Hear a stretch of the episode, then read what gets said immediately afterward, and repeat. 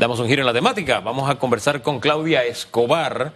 Ella es gerente país de Manpower Group Panamá. ¿Qué tal, Claudia? Buen día.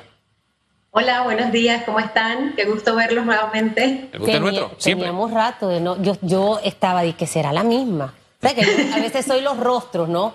Más que, más que los nombres. Y hablar de trabajo, Hugo, en este momento genera muchas emociones en una persona. En algunas tristeza, porque no tienen trabajo. En otras incertidumbre, porque ya regresaron, pero al negocio del jefe no le está yendo bien y no saben si la cosa va a durar. O no están trabajando jornada completa, Claudia. Y obviamente los ingresos quincenalmente son mínimos.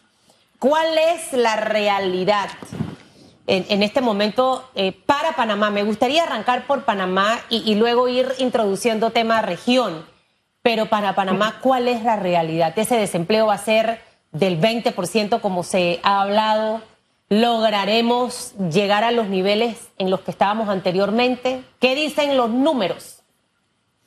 Bueno, para hacer este, una breve introducción, eh, Manpower desde hace aproximadamente 10 años realiza trimestralmente una encuesta a través de la cual se hace una sola pregunta a los empleadores y tomadores de decisiones y se les pregunta cuáles son sus expectativas de contratación con relación al trimestre anterior. Esta es la del segundo Q del 2020 y eh, nosotros entrevistamos a nivel mundial aproximadamente eh, a 42 mil empresas en 43 países y territorios. En Panamá, en, en esta ocasión, entrevistamos a 400 empresas eh, en diferentes sectores y regiones. Entonces, a esta pregunta, la respuesta fue la siguiente. El 7% considera que va a aumentar su planilla.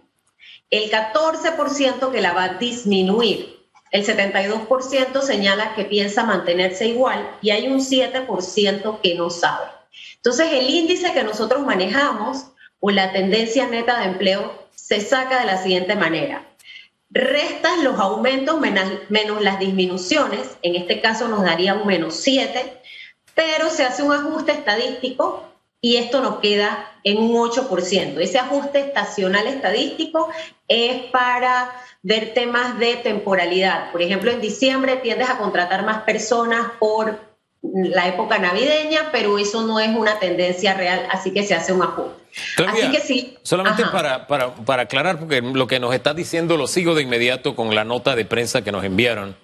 Y, aquí, y usted nos habló de 8%, pero en la nota veo que nos dice que la expectativa neta de empleo es menos 8%.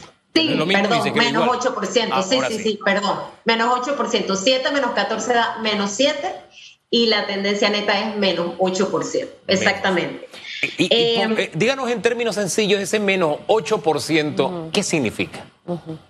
Ok, como nosotros restamos la cantidad de, o el porcentaje que se estima de disminución de planilla, obviamente los números negativos lo que nos indican es que va a haber más eh, salidas que ingresos de personal en las empresas. Ahora bien, eso es un término estadístico que nos ayuda a tener una idea. Si está en cero, es que en términos generales se va a mantener igual, ¿no? Sí, y a medida que va aumentando, significa que este, hay mayores posibilidades de contratación. Es decir, que esta tendencia del menos 8% es congruente con lo que hemos estado escuchando, con la tendencia hacia un aumento en la tasa de desempleo. ¿No? Siempre nos enfocamos en estos números, pero hay que ver que también hay un 72% que dice que va a permanecer igual. Ahora, ahí quiero, quiero interrumpirla para que la gente no se vaya a confundir, porque hemos escuchado a muchos expertos hablar de 14, 15, 16, hasta 20, 21 y 22% de desempleo. Exacto. En este momento, la última cifra de desempleo antes de COVID, ¿cuál era? Rapidito. Antes de COVID o cuando empezó, estamos por el 7, subimos al 13, ahora estamos hablando de un 20 aproximadamente. Es, decir, que no se dobla, aumenta un poquito más. Y escuchando eh, la, la muestra de esas 400 empresas con la pregunta, y ese resultado que ustedes sacan del menos 8% aumenta el desempleo, pero ¿a qué márgenes? Entendiendo que en otras empresas se van a mantener básicamente igual con eh, la, misma cantidad de personas contratadas. ¿A cuánto ustedes visualizan que puede llegar ese margen de desempleo, entendiendo los factores que arrojaron la encuesta que ustedes hicieron a esas 400 empresas?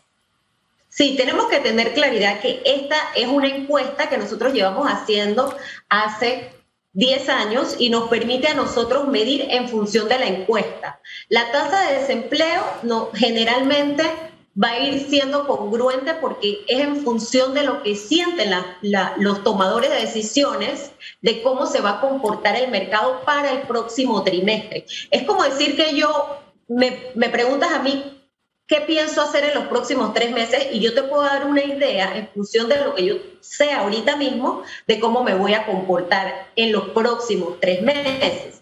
Si nosotros vemos, por ejemplo, en el cuarto Q, nosotros estábamos en un menos 10%. ¿Por qué? Porque justamente todavía había mucha incertidumbre sobre eh, los temas de restricción de movilidad, si íbamos a volver o no. Y esta encuesta también se tomó hace este, algunos meses, cuando habíamos vuelto a la cuarentena. Entonces, eso mide cómo sienten los tomadores de decisiones que se va a comportar el mercado. Frente a esta incertidumbre, obviamente, tendemos a ser más conservadores porque no sabemos cómo se va a comportar el mercado. Eh, eh, póngame los antecedentes. Me dijo que el último trimestre fue de menos 10 y el anterior Ubíquenos en un, en un histórico para, para tener claro este menos 8%, donde nos ubica, y esa experiencia de 10 años eh, en el uso de esta herramienta, ¿qué tan predictiva es en la realidad? Es decir, ¿qué margen de error han comprobado ustedes, ustedes a través de los años que tiene esta herramienta o qué tan útil o efectiva es? Mira, esta encuesta nos resulta sumamente útil porque nos permite, como, como bien comenté, medir cómo se sienten los tomadores de decisiones en función de cómo se está comportando este, las actividades económicas, cómo se sienten en función de los niveles de contratación que van a tener para los siguientes trimestres. Nosotros tenemos que recordar que veníamos ya de una desaceleración económica, es decir, que en el 2019, si bien estábamos en números positivos, estábamos en un 3, 4, 5% positivo. En el 2020 ya veníamos en un menos 1%. Y eso fue antes de la pandemia, ¿no? Obviamente, con la pandemia nos hemos mantenido en números negativos, siendo el más bajo el del último Q del, 2000, eh, del 2020, que fue menos 18. Ahorita ya estamos subiendo, pero nos mantenemos en números negativos. Este Q se parece mucho al Q anterior, hay una diferencia de 1%. El Q anterior estaba en menos 7 y hoy estamos en menos 8. El resto de los países, la región, maneja esos mismos márgenes para, para tratar de entender si también se han visto afectados, porque este tema de la desaceleración económica no solo era de Panamá. De hecho, en su, en su momento cuando estábamos en esa desaceleración, eh, Claudia, éramos el diamante, éramos el país que brillaba porque no estábamos tan mal como otros. Ahora con la pandemia, ¿cuál sería esa, esa, esa posición? Y definitivamente entendemos que es difícil el dar un pronóstico de número porque esto va manejándose de acuerdo a lo que va ocurriendo en el país. Acabamos de escuchar a un viceministro hablar de una serie de iniciativas de inversión extranjera. Eso le puede dar la vuelta al, panorama del índice de desempleo y cambiar esos números negativos. Y para los que no entienden, negativo es cuando viene el menos ese. Ese menos uno le tiene que tener terror. Exacto. Bueno, lamentablemente en esta ocasión, si nos comparamos con los 43 países, nosotros estamos de último, como bien digo, con un menos 8, ¿no? El siguiente país de la región es Perú y está en un menos 2 de la región. Eh, pero bueno. ¿Quién está mejor? Los países que están mejor son Taiwán, Estados Unidos y Australia dentro de los top 3. Ok, a nivel de Latinoamérica, porque no me quiero comparar con Taiwán con Estados Unidos. Ahí hay plata, Claudia. A nivel de, Latinoamérica está México con un 7%, eh, seguido por Colombia con un 6%. Ok, o sea que nosotros, Colombia está un poquito mejor que nosotros.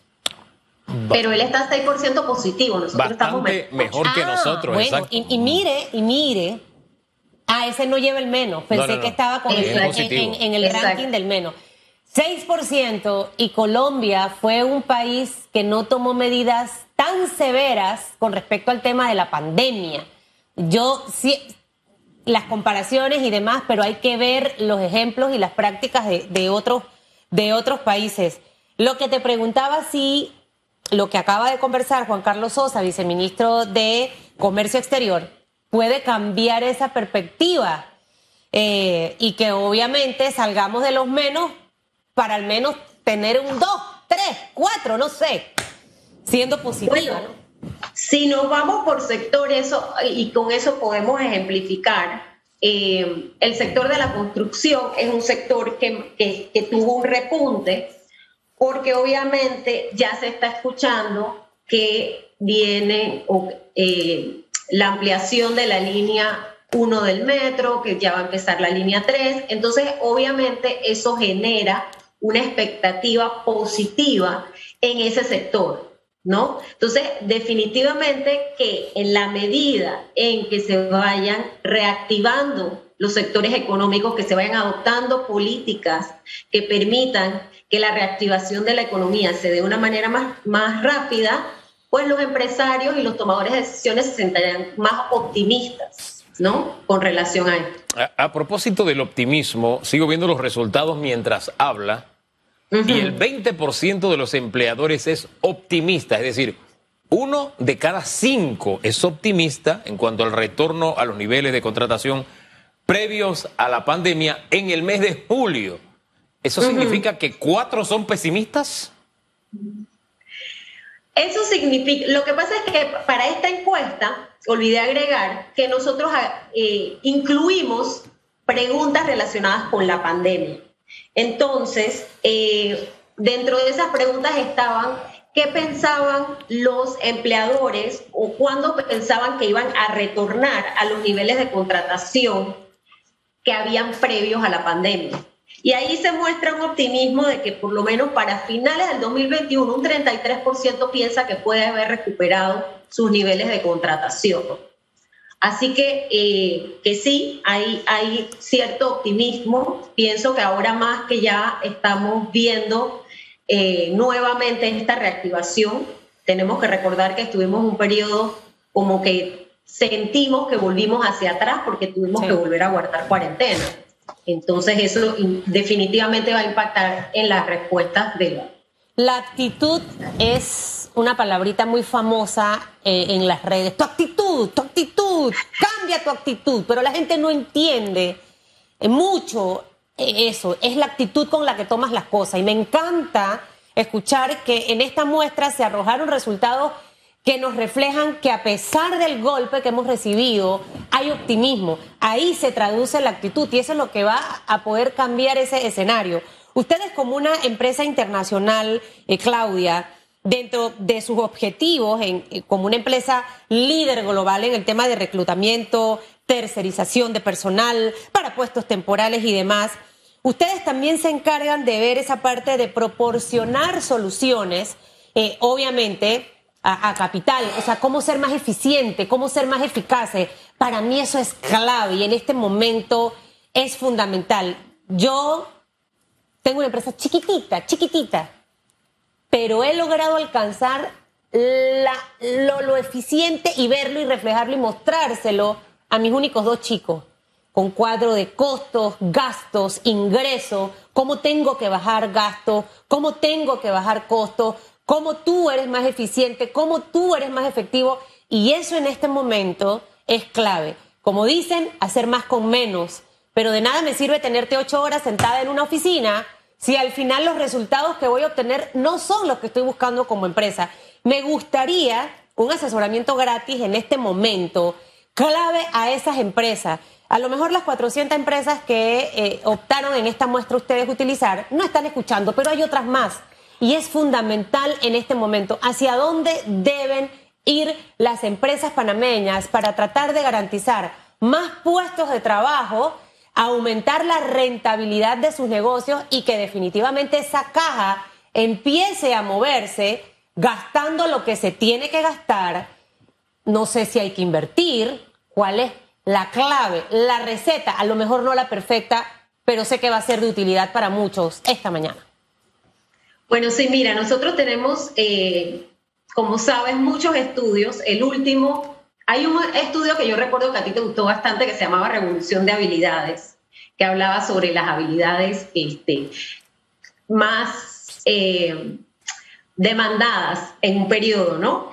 Y, y el último que sacamos fue uno que se llama, que es la renovación de las, de las habilidades y que habla de tres R's, que es renovar, reaprender y reorientar. Entonces, a través de ese estudio nosotros vimos que las empresas tienen que, si bien enfocarse en lo que mencionas, hay algunos aspectos que son clave. Por ejemplo, las empresas más exitosas van a hacer mucho énfasis en el aspecto humano es decir, tienen que tomar medidas para atender la salud mental y el bienestar de sus colaboradores. Y eso es algo que no podemos dejar de lado, ¿no? Porque al final el trabajo lo realizan personas. Y esta pandemia ha mostrado que la salud mental es vital y que nosotros tenemos incluso que como empresas cuidar y velar por ello. Y hablamos incluso de líderes empáticos, etcétera. Lo otro es que tenemos que reinventarnos con nuevos modelos de trabajo. Ya lo estamos viendo con los esquemas de, teletrabajo, de quizás un híbrido entre trabajar en la oficina eh, y la casa.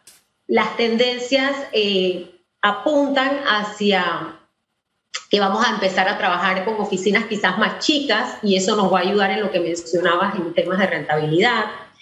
Este, y otra cosa que ha quedado sumamente en evidencia es la importancia de la capacitación y yo creo que eso es algo en lo que tú y yo siempre estamos de acuerdo.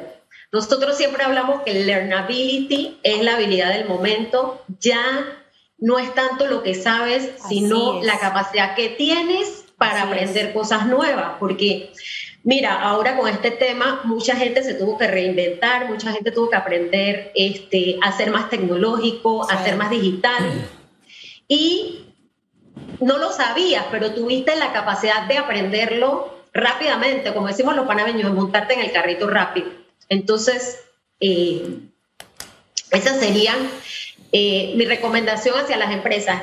Las tres R, renovarse, reaprender y reinventar. Ahora, acá nos montamos en el carrito del teletrabajo forzados por lo que había ocurrido y una, una, ley que a propósito había recién salido del horno. Me llama la atención entre los hallazgos que solo el 2% permitirá a sus colaboradores el trabajo remoto de tiempo completo, como que todavía no hay una adaptabilidad eh, regresando a una normalidad con el uso de esta herramienta. ¿Han medido por qué?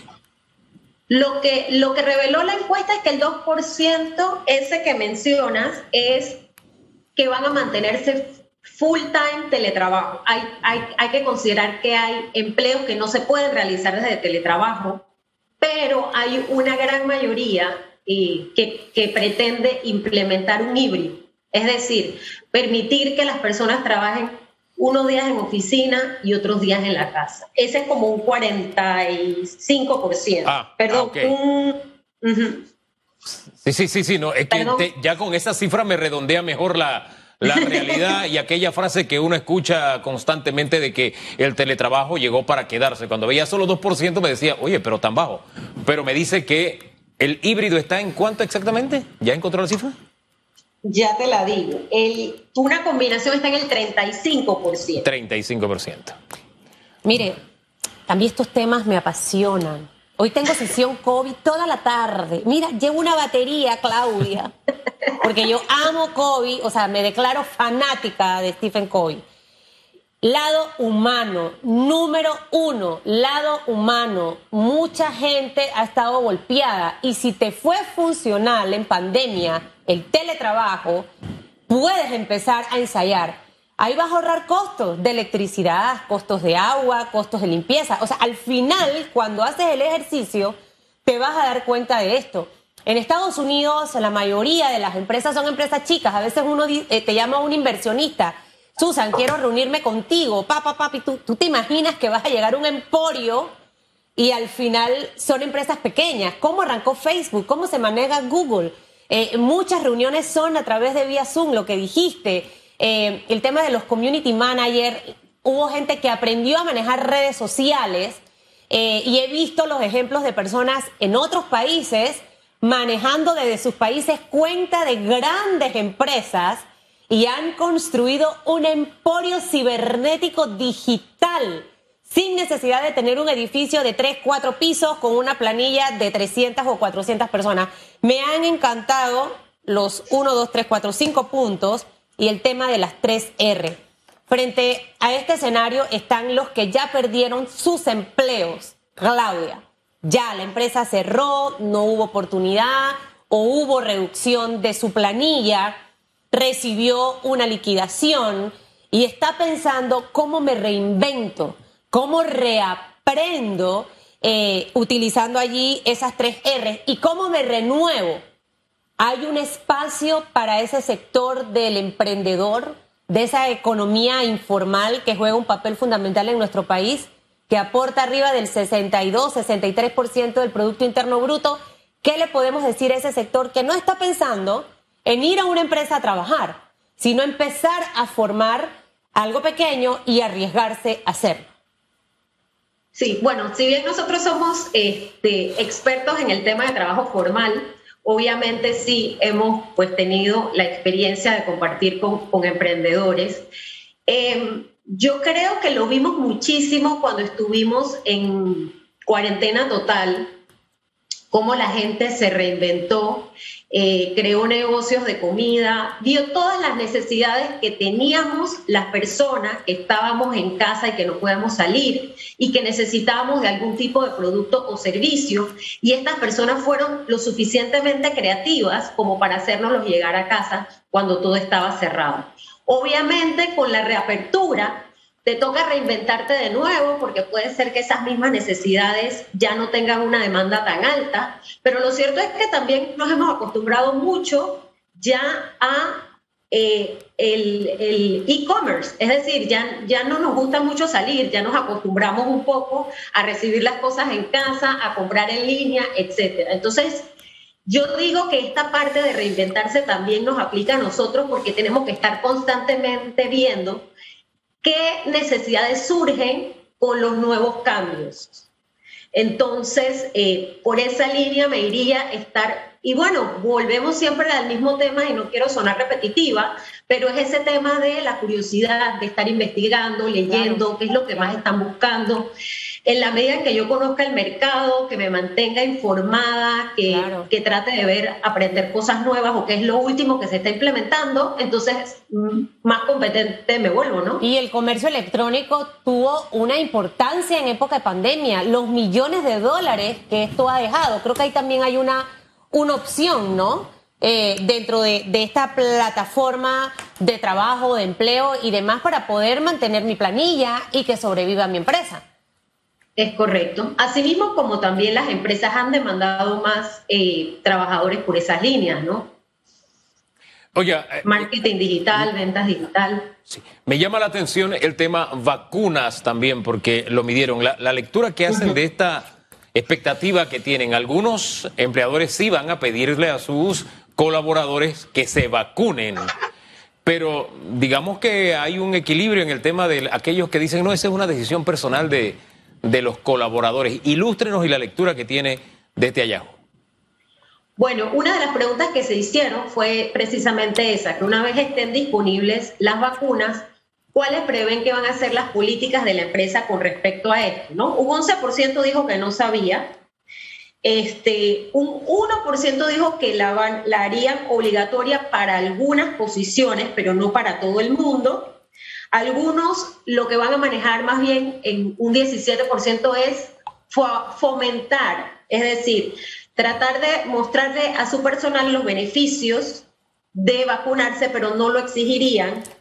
Eh, un 26% le gustaría que todos sus empleados estuviesen vacunados y un 45% dijo que realmente todavía no ha pensado en qué políticas va a aplicar con relación a la vacuna. Esa fue una pregunta que se hizo dentro de las adicionales que se han hecho por pandemia.